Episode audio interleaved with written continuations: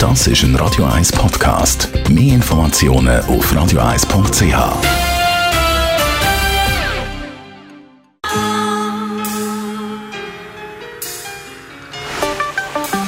Der Finanzratgeber auf Radio 1 wird Ihnen präsentiert von der UBS. Wir reden heute hier über Geschenksmöglichkeiten, also finanzielle, zum Beispiel für ein Gotti oder für ein Götti-Kind. Wenn man mal von Freunden oder eben in der Familie gefragt wird, ob man möchte Pate werden von einem Nachkommen, dann braucht man ja so eine Geschenksidee. Stefan Storz, Regionaldirektor von der UBS Zürich.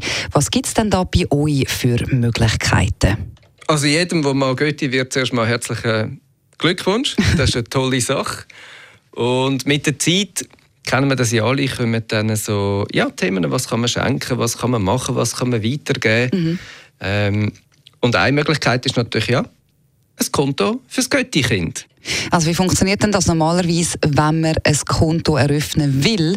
Dann muss ja die äh, betreffende Person, für die, wo das Konto ist, ja auch anwesend sein, oder? Also das Erste ist ja, bringen das Götti-Kind mit. Äh, Wenn es schon mitkommen kann, dann ist es ein lässiges Erlebnis. Das Konto wird eröffnet natürlich auf den Namen vom Kind, ähm, mhm. aber ist natürlich bis zur Erreichung von der Volljährigkeit ähm, in der Obhut vom Götti, ja. sprich der Götti ist verfügungsberechtigt.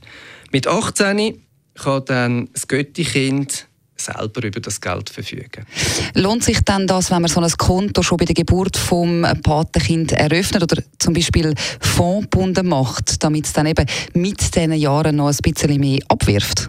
Grundsätzlich kann man sagen, ist die Konti sind alle vergünstigt. Mhm. Ähm, ich glaube, das macht auch Sinn. Ja. Ähm, es macht insbesondere auch Sinn, weil es ja eine nachhaltige Sache ist. Und wenn ein Kind auf die Welt kommt und bis an 18. Geburtstag das sind 18 Jahre und da kann gleich, wenn man da vielleicht jeden Monat ein etwas einzahlt oder jedes Jahr einmal recht etwas zusammenkommen. Und das hat ja mit dem auch einen langfristigen Anlagehorizont. Mhm. Und von dem her wäre eigentlich das gute Instrument schon ein Fondssparkonto.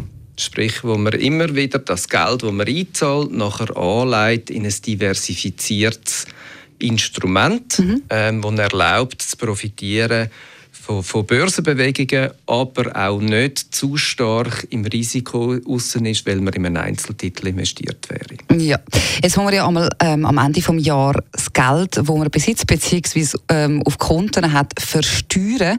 Wer macht das dann jetzt äh, in so einem Fall?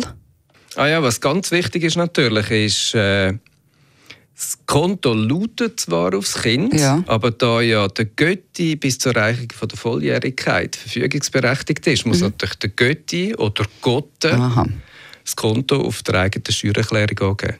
Also gut, liebe Göttis und Gottis, vergessen Sie nicht, eben so ein Konto der Steuern anzugeben, wenn Sie jetzt eben möchten, so ein Gotti- oder Götti-Kind-Konto anlegen. Aber auf jeden Fall natürlich ein wunderschönes Geschenk, so eine finanzielle Starthilfe fürs Patenkind, wenn es dann mal 18 ist. Vielen herzlichen Dank übrigens, Stefan Storz, für die Auskunft. Sie können das alles auch gerne noch mal in Ruhe nachlesen. Natürlich wie immer als Podcast auf radio1.ch. Das ist ein Radio 1 Podcast. Mehr Informationen auf radio1.ch.